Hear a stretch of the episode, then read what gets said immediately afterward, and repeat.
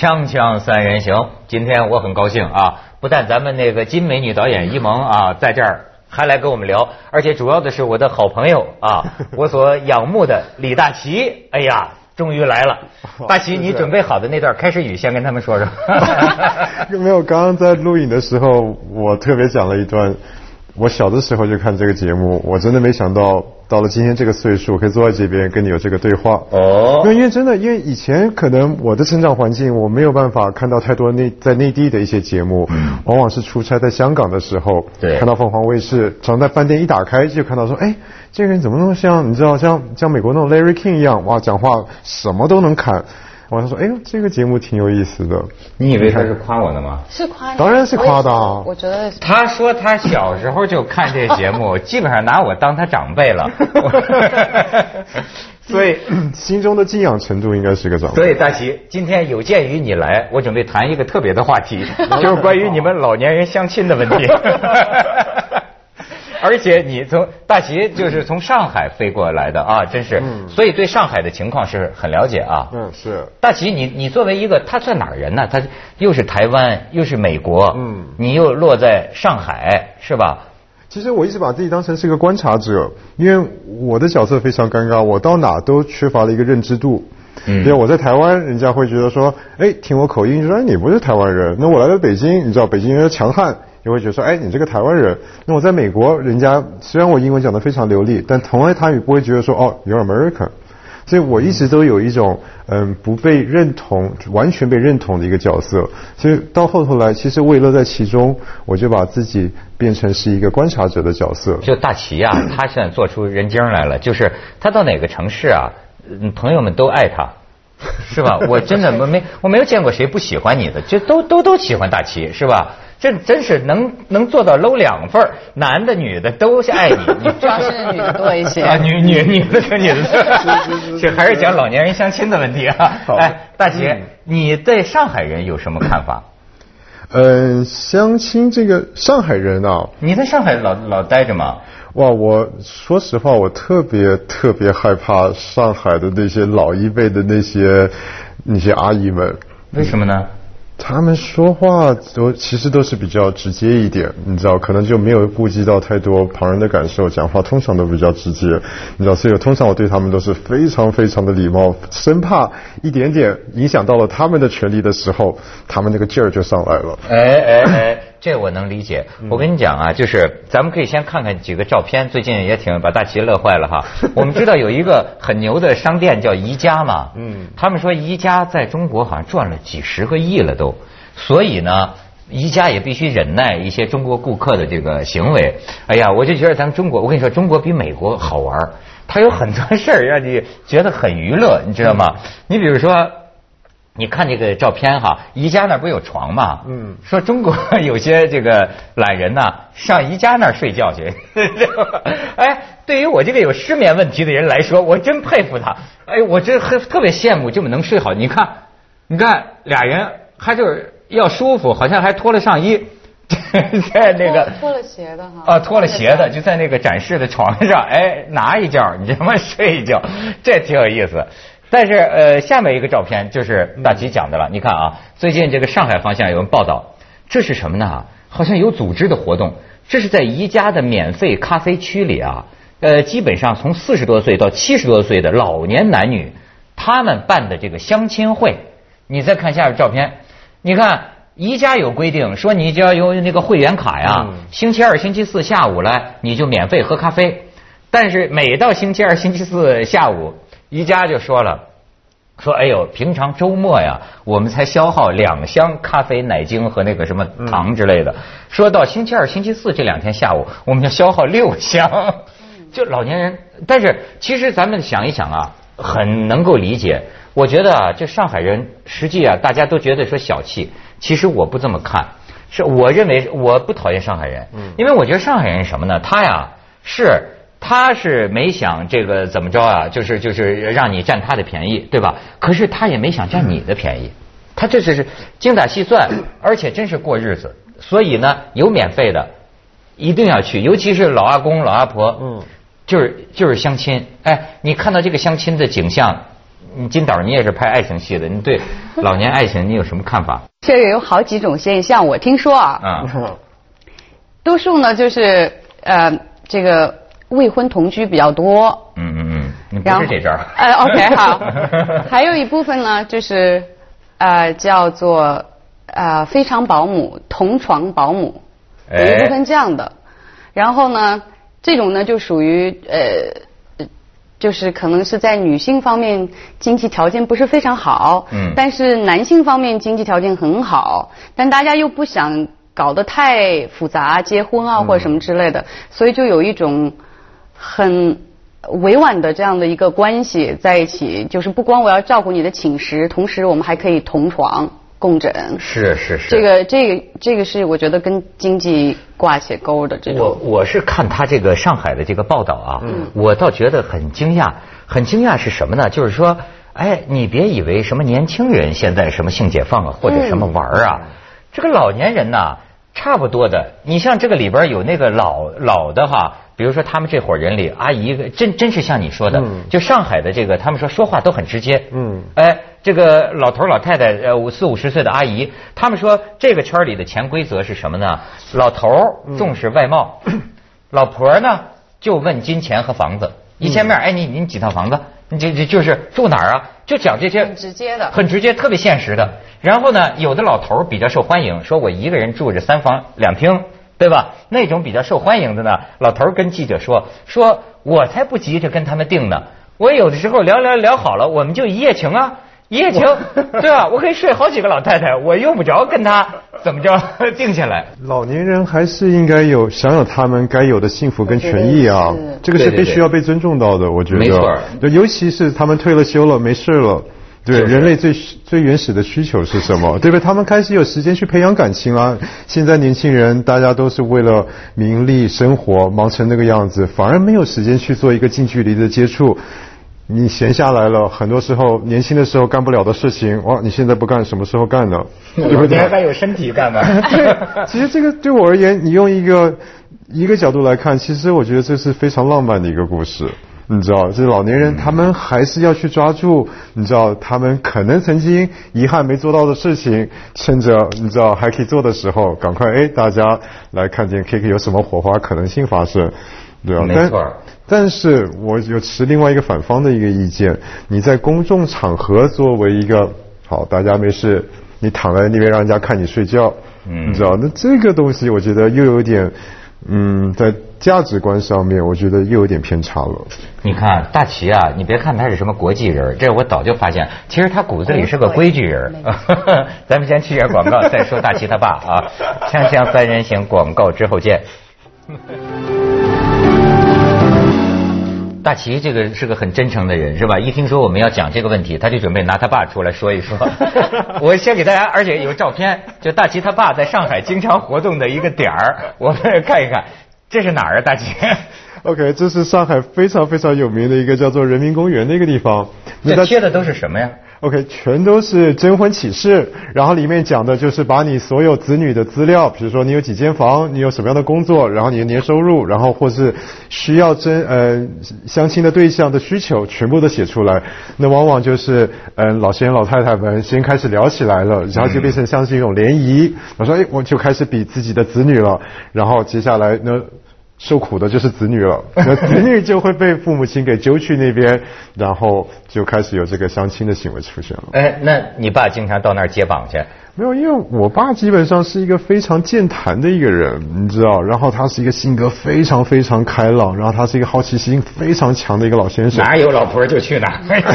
没有，他还带着我妈去的。对呀，他们两个常常就是手拉着手，你知道，散着步就在那儿了，然后就把我和我哥给出卖了。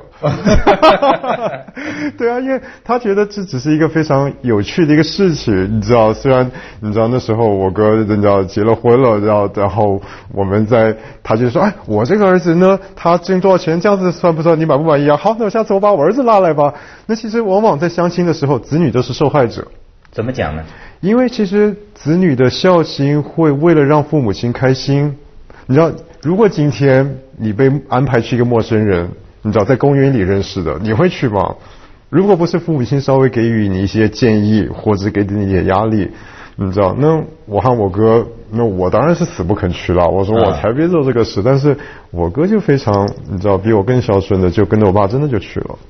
哎呦，中国很多呀，就像你这样的女的呀，遇到妈妈没有 没有，你很好，你很好，你不愁嫁呀，你不愁嫁。现在很多女的呀，都是说是一到什么过节呀，就是说妈妈节日快乐，对不起，嫁不出去，都是这样的。这因为这对她来说是个很大的压力，所以才会有说呀，这个父母亲甚至是带子女啊去对去相亲，去相亲，而且相亲这个事儿啊很有意思。其实他们说上海老年人之间聊的这个事儿啊，我倒觉得啊，嗯。它反映了婚姻的本质。就说这个事儿聊开了呀，真像你说的，你所不习惯的，很直接。可是你看，对于老年人来说呀，可能就是这么回事，还讲什么感情或者这个那个，就是呃，当然有很多老年人是喜欢浪漫的啊，但是我是说呀，他们说很多上海的这种四十多岁的女的和七十多岁的一个男的，真是就是也没什么空喝免费咖啡的时间呢，很很短呢。就是说，哎，你你有房子吗？然后你孩子让我住到你那个房子里吗？然后我也有房子，咱们最后怎么办啊？就是说的很清楚，甚至有一对老头老太太把彼此的条件，比如说啊，我的孩子不能跟我们在一起，然后呢，呃我的这笔钱你不能动，两方面都写下来看对得上，我们就在一块儿过。其实我有时候想啊，年轻人表面上说的呃含蓄，但是是不是直接这样是不是骨子里其实也是算这笔账的？那我要把我刚刚的话收回来了。我刚刚觉得说这是一个浪漫的态度，可是如果你是照这种条规把一个每个东西都列出来了，这个就变成是一个形式化了，不是吗？我妈其实说到我妈哈，啊我妈也着急，并不是为我，但是我妈是喜欢做红娘，跟你爸不太一样，就是喜欢做红娘。她这一辈子做成了十对儿，嗯那现在老了以后，她因为随着她年龄增长，所以她介绍的人也变成老年人的这种婚姻了。这是功德无量。她告诉我一个特别有意思，就是现在的老年的七八十岁的人，没有人感兴趣跟自己年龄差不多的，都想要找二十比自己年轻二十三十甚至四十岁的人，嗯。因为很简单，他去他几个要求，第一要漂亮，第二个要年轻，第三要健康，因为他觉得健康很重要。我妈曾经跟我说过，有一个我妈以为他们会很般配，在这个可以 soul mate 就可以聊的很多，因为他们有很多相似点，但年龄只差十岁，就一个八十岁的人不愿意跟一个七十岁的老太太在一起，因为他说。那我要是那个，我们俩谁照顾谁啊？就所以我觉得这个可能老年人现在择偶的一个很大的一个原因，他是在养老，他是希望老有所依，希望有一个人可以依赖。没错儿，其实我应该在帮我，我要帮我爸澄清几件事情。由由由我爸来用，他是另外一个观点。其实他不一定是为他的子女着急这个事情。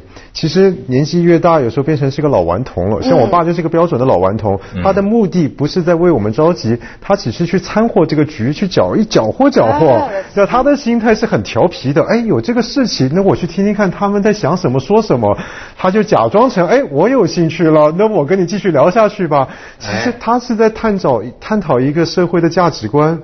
你知道，因为我爸他是一个读非常多书，他是一个非常开朗的。什么是学者还是？嗯，他以前也从事电视的。哎呦，这嗯，他是一个非常老的老前辈，是师长辈啊。对，他是一个非常他他是我爸，真的是我看过最开朗、最健谈、过目不忘、读过无数书的一个人所以他就到了老年时候，他开始真的就是撒开了，只要去任何地方他没去过，背了个包就走了。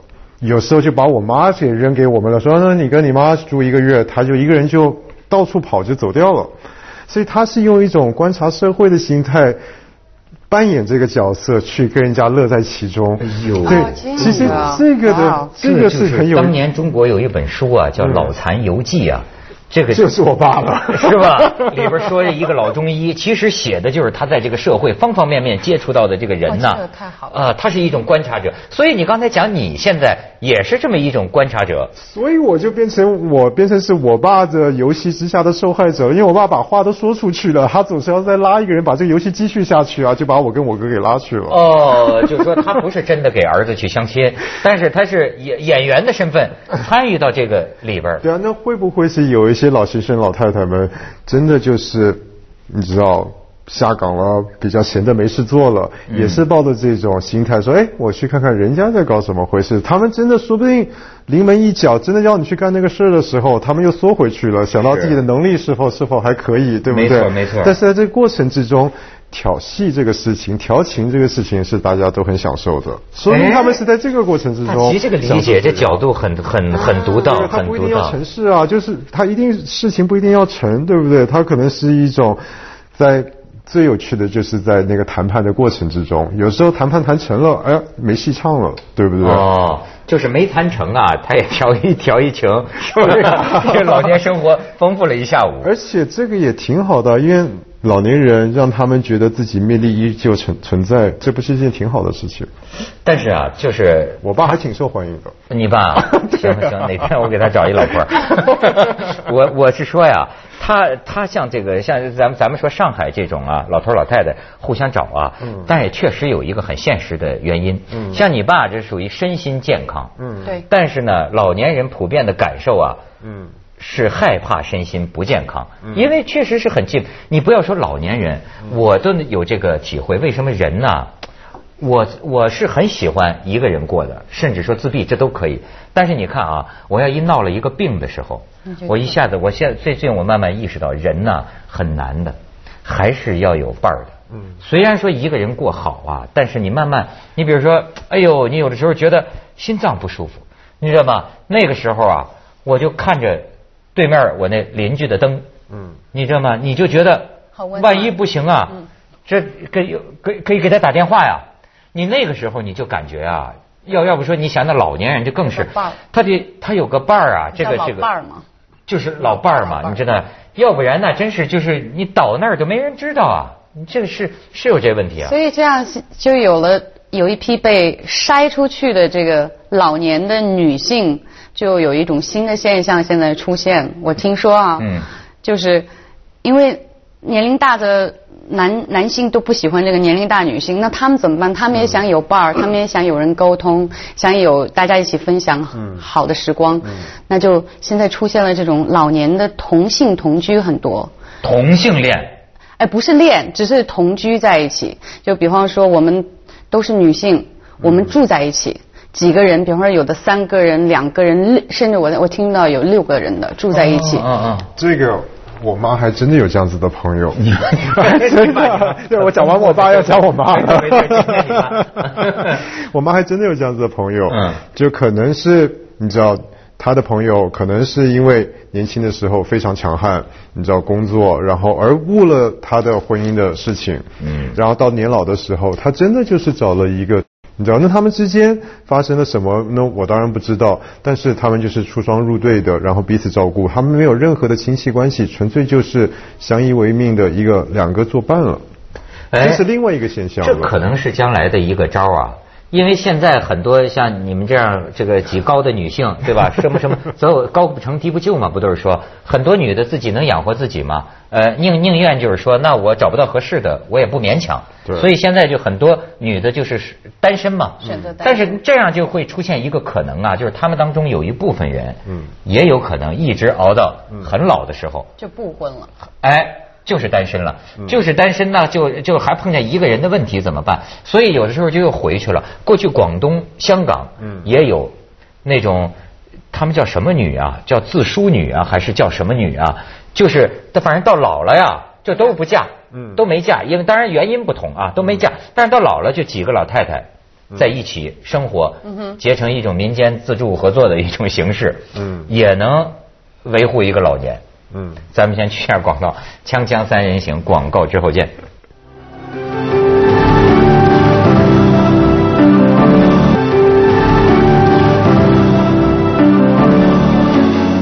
你为什么说你对这个话题深有感触呢？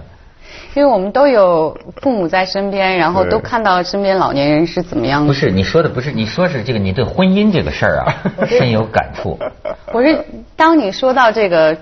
中国现在很多的这个所谓的白骨精啊，或者是高呃这个白领的这些精英们，这个现在选择骨干精英对选择不结婚或者是晚婚，出一种无奈，我很有体会，因为我觉得我刚从美国回来的时候还是挺难找男朋友的，因为确实是有这个问题，因为你如果在西方或者是在其他国家生活长一点，你会有不一样的生活方式，还有生活态度也有的时候不太一样。嗯，那你再一下回来，发现就是在这里土生土长的男性会有一些不一样，同时还有就是说。我觉得中国很或者亚洲很多这个男性对女性的年龄是非常在乎的，就是多数他喜欢比自己小的这样，或者小越多越好的。七十岁的都想找五十岁的呀。对啊，这是一个这个是一个很大的问题，所以有的时候这个为什么女性最后现在都变得不得不去晚婚或者什么？有有，我觉得有很多原因，一个是无奈，就是。人家不要你，你怎么办？对吗？然后第二种就是一种失望，因为原来心目中想象的这个男人可以给你是一个很完美的，他不光给你就是呃呃精神上的支持，还有更多的是一个心理上的支持，对你的理解。当然还有一个就是现在更独立了，就是女人我我赚的钱也不比你少，干嘛我要我要要委曲求全呢？求这么多呢？对吧？还有一个我觉得是一种恐惧，因为这个制度实际上。对于女性，亚洲女性不是非常支持的，因为女人工作的并不比男人时间短，但是你还要女主内男主外，这个观念还在那里。嗯。就是跟西方国家不太一样的地方，女人不光要工作，同时要照顾老公，甚至是老公的父母你也要照顾。在西方你不用管，就是老公的爸爸妈妈，对吧？现在中国的女的管的也越来越少了吧？但是还是有这个观念在于。呃，大齐怎么看这事儿？其实我是想用一种轻松的角度去看这个事情啊，因为你看，他们一辈子像你刚刚讲的，有这么多约束，这么多的你知道规矩在那边，他们已经到了老年的时候，就让他们去做他们想要做的事情吧，对不对？其实往往我们用我们的价值观去。接着下来为您播出《珍宝总动员》。就让他们舒舒服服的吧，他们很多时候年轻时没做到的，现在让他们谈次恋爱吧。